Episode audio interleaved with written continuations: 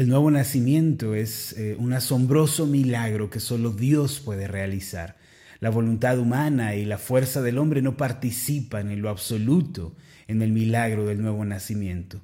Ahora, cuando nosotros nacemos de nuevo como resultado de la obra soberana del Espíritu Santo, eh, somos lavados con el agua de la palabra de Dios. La Biblia es como un espejo en el cual se refleja nuestra condición y nuestro pecado.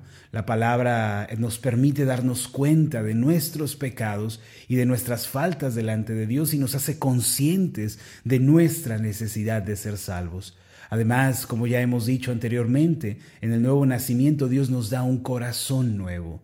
Esto significa que Dios nos da el regalo de una nueva naturaleza, la cual eh, se caracteriza y se distingue por la rendición, por la humildad y la dependencia de Dios. Antes de conocer a Cristo, mis amados, la Biblia eh, describe al hombre como un ser perdido, como un ser que está endurecido y que es rebelde contra Dios. Por ejemplo, en Tito capítulo 3, eh, en el versículo 3, dice de la siguiente manera, porque nosotros también éramos en otro tiempo insensatos, rebeldes, extraviados, esclavos de concupiscencias y deleites diversos, viviendo en malicia y envidia, aborrecibles y aborreciéndonos unos a otros. Esta es la condición natural del hombre que no se ha arrepentido. Al recibir un corazón nuevo, Dios remueve el corazón de piedra, que es una naturaleza de rebelión, de pecado, de extravío, y nos da el regalo de una nueva naturaleza. A partir de entonces, estamos capacitados y habilitados por Dios para amar las cosas santas y sagradas, llegando a valorar el Evangelio como el tesoro más preciado en esta tierra. Comenzamos a pensar como el salmista. En el Salmo 84, versículo 10, note usted las palabras de este hombre. Dice de esta forma, porque mejor es un día en tus atrios que mil fuera de ellos. Escogería antes estar a la puerta de la casa de mi Dios que habitar en las moradas de maldad. Asimismo, después de que somos lavados con el agua de la palabra de Dios y después de recibir un corazón nuevo, Dios nos da también en la obra del nuevo nacimiento un espíritu nuevo. Así nos lo enseña la Escritura. Un espíritu muerto, como el que la Biblia menciona, eh, equivale a estar privados y ajenos de la vida de Dios. Es no tener comunión con el autor de la vida y estar en esta terrible separación vivir en, una terrible, en un terrible distanciamiento con Dios. Allí es cuando nuestro espíritu está oscurecido y es oprimido por el diablo, es oprimido por Satanás.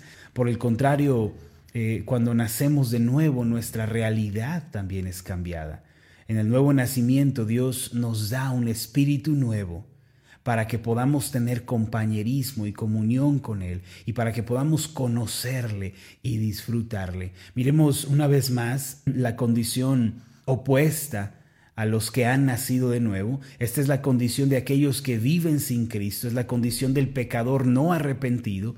Efesios capítulo 4, versículos 17 y 18. Es la condición del hombre que tiene un espíritu muerto. Dice así, esto pues digo y requiero en el Señor, que ya no andéis como los otros gentiles, que andan en la vanidad de su mente, teniendo el entendimiento entenebrecido, ajenos de la vida de Dios por la ignorancia que en ellos hay, por la dureza de su corazón. Este milagro ya de por sí es asombroso y sublime. ¿Quién puede llevar a cabo tal limpieza en nuestro ser? ¿Quién puede cambiar el corazón endurecido del hombre por un corazón de carne? ¿Quién puede dar un espíritu nuevo sino solamente nuestro Dios? No obstante, en la obra del nuevo nacimiento ocurre un misterio todavía más asombroso que todo lo anterior. Un misterio que trasciende nuestro entendimiento y nuestra comprensión el profeta Ezequiel eh, declaró lo siguiente en Ezequiel 36, versículos 25 al 27, que fue el tema de estudio del día de ayer.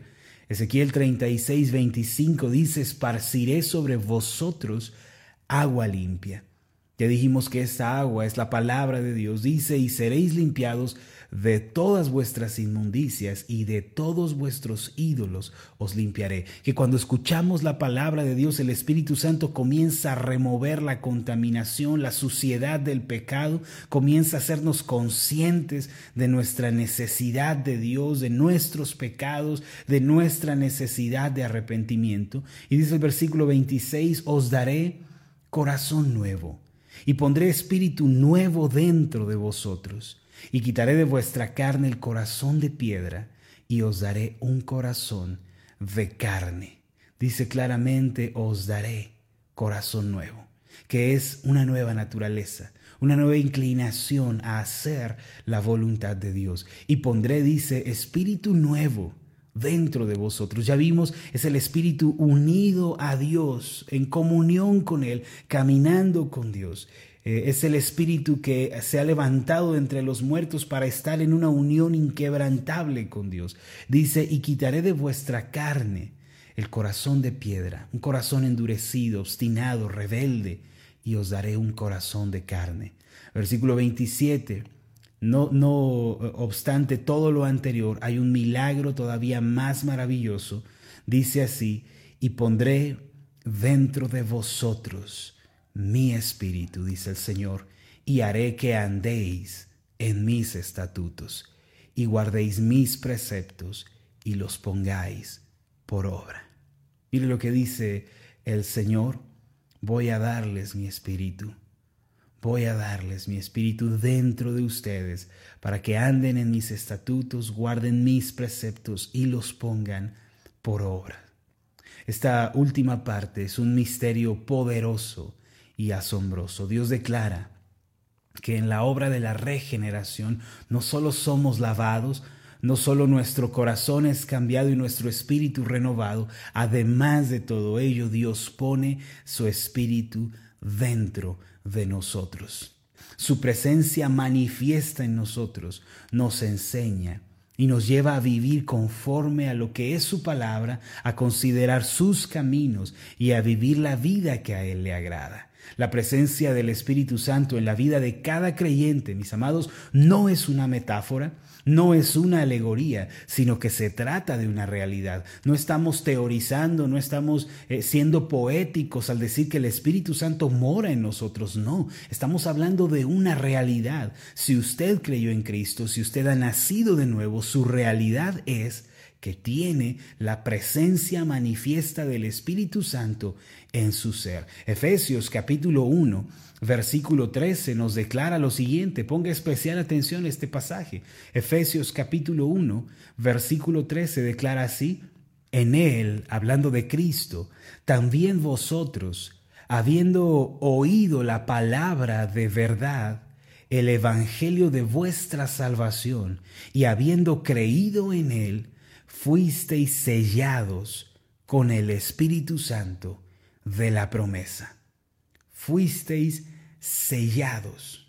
Y la palabra sello aquí es algo que no se puede romper. Es una garantía de Dios que hace a los creyentes. Es una de las garantías del Evangelio. Tienes la presencia del Espíritu Santo en tu ser. Qué tremenda bendición la que tenemos en nuestra vida. Fuimos sellados, marcados por el Espíritu Santo. Él mora dentro de nosotros, de modo que somos su habitación, somos el templo del Espíritu Santo. Ahora, hay algo sumamente importante que debemos considerar una vez que hemos nacido de nuevo y quiero pedirle que me ponga especial atención a lo siguiente. A pesar de todo el milagro asombroso que Dios ha llevado a cabo en nosotros por su gracia soberana, nuestro ser exterior, nuestro cuerpo, no se vio afectado en la obra del nuevo nacimiento. ¿Qué quiero decir? Mire, en otras palabras, nuestro cuerpo, nuestra carne siguen inclinándose por el pecado y por el placer pecaminoso. ¿Qué quiero decir con lo anterior?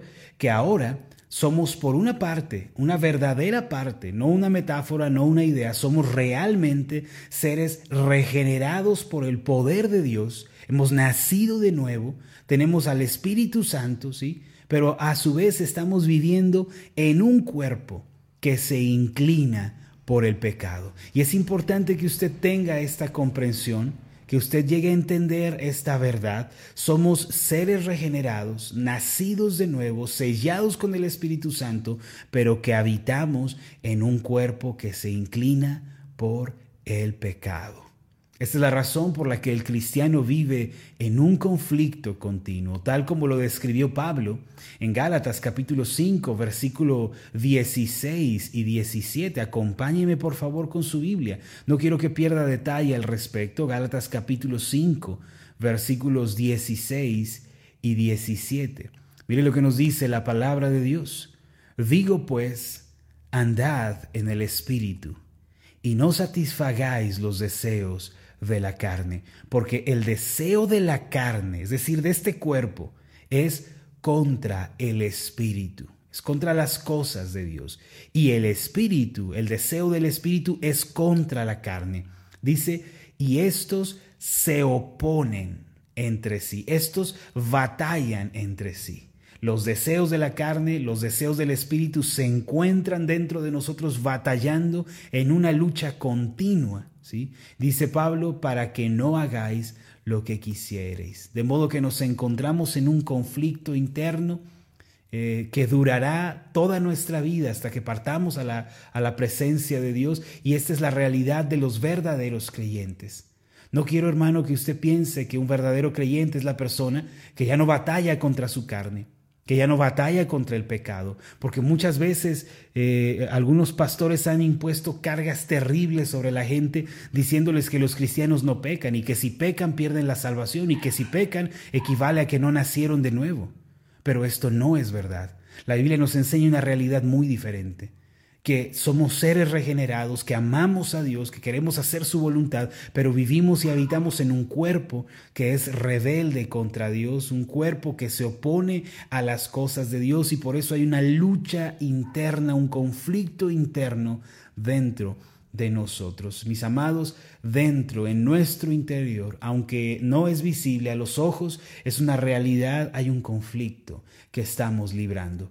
Nuestro espíritu regenerado anhela, por una parte, las cosas de Dios, anhela vivir para Él. No obstante, nuestra carne, que está influenciada por la naturaleza pecaminosa que antes la gobernaba, se inclina por el pecado y por satisfacerse a sí misma. Muchos cristianos eh, que aún no han llegado a comprender esta realidad viven frustrados y derrotados en la vida cristiana. Viven muy desanimados porque no han llegado a entender esta realidad espiritual. Primero, eh, porque piensan que al nacer de nuevo ya no se inclinarán por el pecado o que nunca más deberían volver a fallar. Por eso se sorprenden cuando pecan y cuando encuentran deseos opuestos a la voluntad de Dios dentro de ellos, eh, estos cristianos se sienten terriblemente, se frustran, se desaniman y entonces comienzan a tener todo tipo de razonamientos destructivos, comienzan a razonar, debe ser que no nací de nuevo. Quizá porque tengo estos deseos, eso significa que no nací de nuevo. Otros piensan, quizá ni siquiera soy un hijo de Dios. No he nacido de nuevo. Mírenme, no he podido vencer el pecado. Todavía tengo deseos que no honran a Dios. Soy un farsante. Y entonces comienzan a tener pensamientos destructivos porque no conocen e ignoran las escrituras. Por esta razón se tambalean terriblemente en su vida cristiana y llegan a pensar que no han nacido de nuevo. Todos quisiéramos que después del nuevo nacimiento Dios también nos hubiera dado un cuerpo nuevo, como el que se menciona en 1 Corintios 15. No sé si usted haya leído este pasaje, esta es la esperanza final de los cristianos, la resurrección, que un día Dios nos dará un cuerpo glorificado, semejante al de Cristo en su resurrección, un cuerpo incorruptible, que no se contamina por el pecado, es un cuerpo que no puede ser eh, afectado por la maldición, por la muerte y por el pecado. Qué grandiosa sería esa realidad, ¿verdad? Que nuestro ser interior anhele las cosas santas, las cosas sagradas de Dios y que nuestro cuerpo a su vez, en lugar de oponerse, también anhele hacer la voluntad de Dios. Esto, hermanos, es a lo que la Biblia llama la gloria de Dios. Es la gloria de Dios a la que aspiramos, es el fin de nuestra esperanza, estar un día en la presencia de Dios, no como somos ahora, sino vestidos con un cuerpo glorificado que honra a Dios. Sin embargo, mis amados, esto es algo que se cumplirá únicamente en la gloria de Dios cuando estemos en su presencia.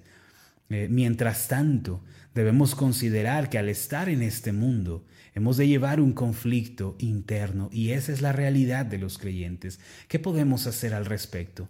¿Qué hacemos cuando batallamos con esta, este conflicto, cuando lidiamos esta lucha espiritual interna, eh, lo primero es que debemos considerar que Dios nos ha dado su Espíritu Santo. Dios no nos ha dejado desprovistos a la deriva en esta lucha tan difícil y compleja que estamos enfrentando. Pablo dijo en Gálatas capítulo 5, versículo 25, si vivimos por el Espíritu, andemos también por el Espíritu. Mire las palabras de Pablo en Gálatas 5:25, si vivimos por el Espíritu, ¿qué significa? Si hemos nacido de nuevo, andemos también por el Espíritu. No pensemos que la obra del nuevo nacimiento es una obra de Dios, pero que después eh, la vida cristiana se vive por cuenta propia. No pensemos así. Si hemos nacido de nuevo por el Espíritu, entonces vivamos la vida cristiana también por el Espíritu. Esta es la lección que debemos aprender, vivir en el Espíritu. Pablo dijo además que hay una ley en nuestro interior. Esto es algo que debemos tener muy en claro. Pablo habló de una ley interna que tiene cada ser humano, sea creyente o no creyente. Esta es una ley eh, que marca al ser humano, es la ley del pecado. La encontramos en Romanos capítulo 7, acompáñeme por favor, Romanos 7, versículos 22 y 23. Romanos 7, 22 y 23. Dice así, porque según el hombre interior, son palabras de Pablo, él dice, según mi hombre interior me deleito en la ley de Dios me deleito en las cosas de Dios. Amo, anhelo, eh, quiero vivir para la ley de Dios. Versículo 23 de Romanos 7. Pero veo otra ley en mis miembros, en este cuerpo. Dice que se revela contra la ley de mi mente. Va en contra de lo que yo ya dije que haría, va en contra de mis deseos, de lo que yo me propuse. Dice, y finalmente me lleva cautivo a la ley del pecado, que para sorpresa de todos no está fuera, sino dice que está precisamente en mis miembros. La ley del pecado está en mi cuerpo. Este cuerpo naturalmente se va a inclinar hacia el pecado. Aunque yo he nacido de nuevo, he sido regenerado por la obra de Dios, todavía estoy en un cuerpo que tiene una ley, la ley del pecado. Es una ley que está eh, sujeta a nuestra carne, a este cuerpo terrenal. Ahora, esto no significa, mis amados, que el cuerpo sea malo y que debamos despreciarlo. No, el cuerpo que Dios nos dio es un regalo y debemos cuidarlo. Jamás debemos lastimarlo, no debemos herirlo, no debemos hacerle marcas. Este cuerpo es un regalo de Dios para nosotros. Pero ante la ley que está en nuestros miembros, la ley del pecado, Dios eh, nos indica lo siguiente. Eh, mire, esto es algo importante que debemos tener presente. Romanos 7, eh, gran parte del capítulo hacia el final aborda este conflicto interno del que estamos hablando. Pero Romanos capítulo 8 nos da la clave de la victoria. Mire lo que dice Romanos capítulo 8, eh, versículo 1 y 2. Ahora pues, ninguna condenación hay para los que están en Cristo Jesús. No hay condenación para el que está en Cristo.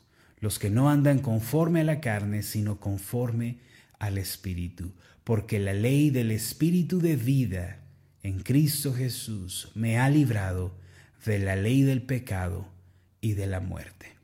Primero, aunque batallamos contra el pecado que mora en nosotros, eh, sufrimos terriblemente cuando tropezamos con Él y nos lamentamos profundamente por obedecer a Dios, debemos considerarnos sin condenación porque Cristo pagó nuestros pecados. Debemos considerar que Cristo es nuestro sustituto, no solo antes, sino ahora y en el futuro. Él pagó por nuestros pecados ya, pasados, presentes y futuros, ya resolvió el problema terrible de nuestra condenación.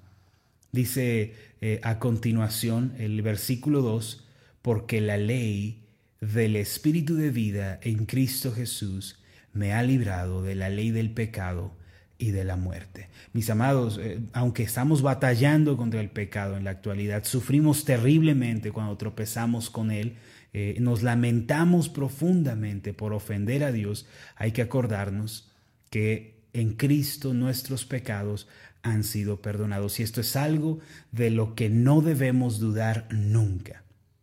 El pastor Charles Spurgeon solía decir, puedo resumir mi teología en cuatro palabras. Cristo murió por mí. Cristo murió por mí.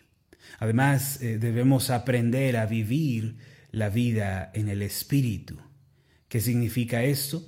Por una parte existe la ley del pecado en nuestros miembros, pero por otra, la ley del Espíritu de vida, que es la ley del Espíritu Santo, mora también con nosotros.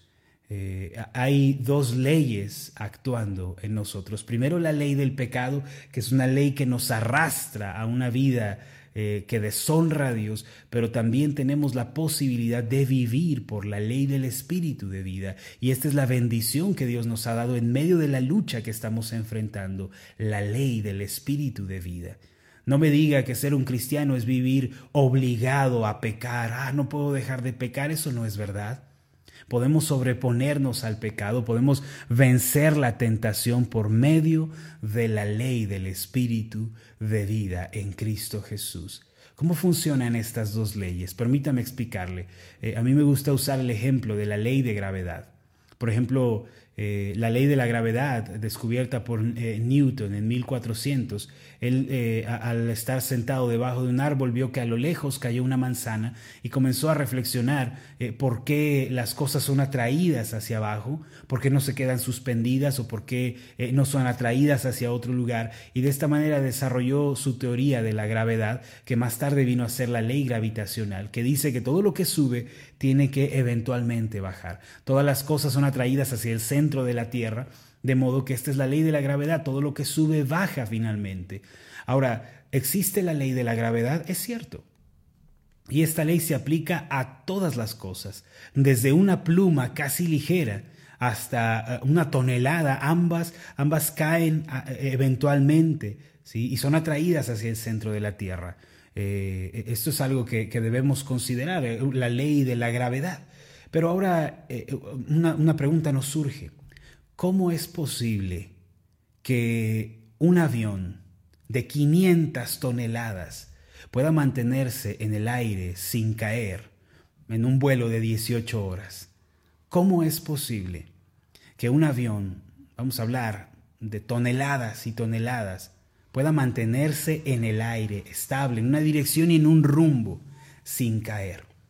¿Acaso el avión eh, rompió y deshizo la ley de la gravedad? No. La ley de la gravedad sigue presente, está todavía actuando. ¿Qué es lo que sucede entonces en el vuelo de un avión de estas dimensiones?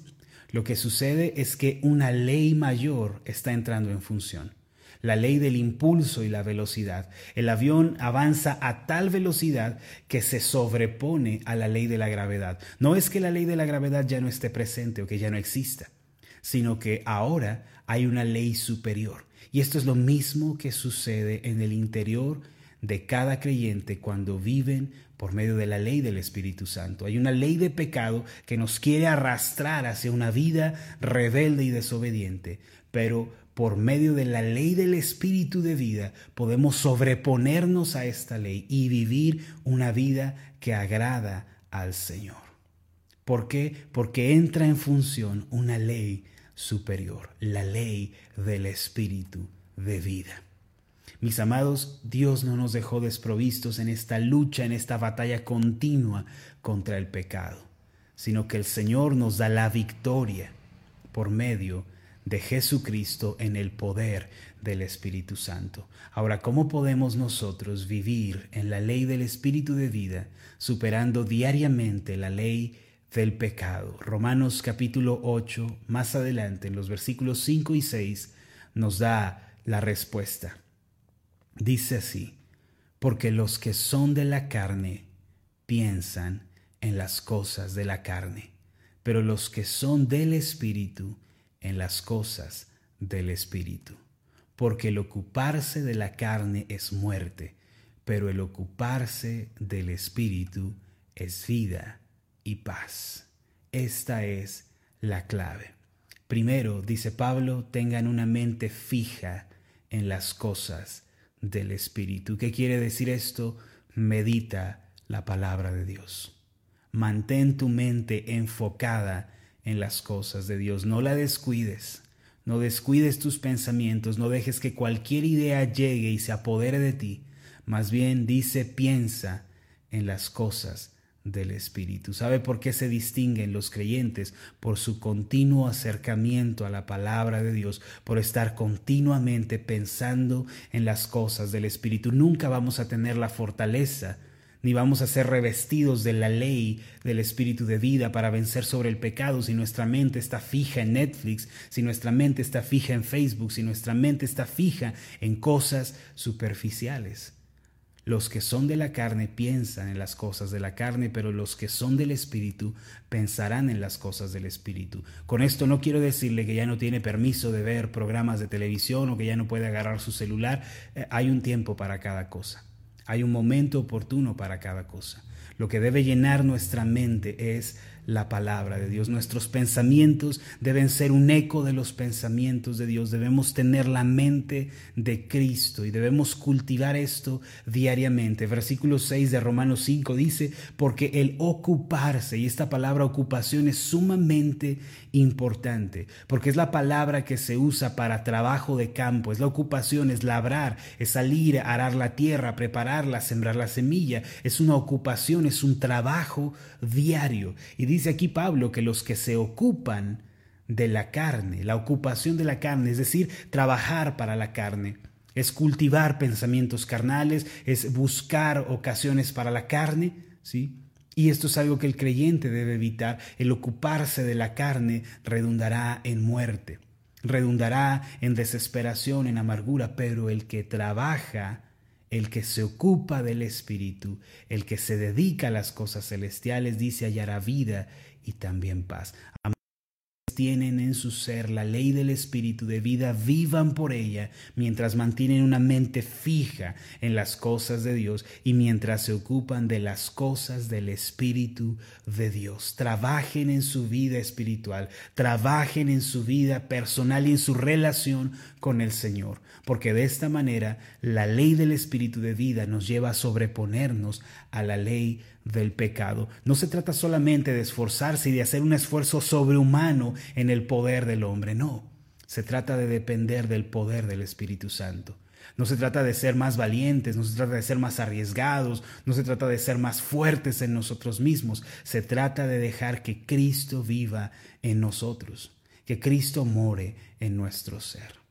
Amados, hay un conflicto interno, pero ustedes tienen la presencia del Espíritu Santo. Vivan por la ley del Espíritu.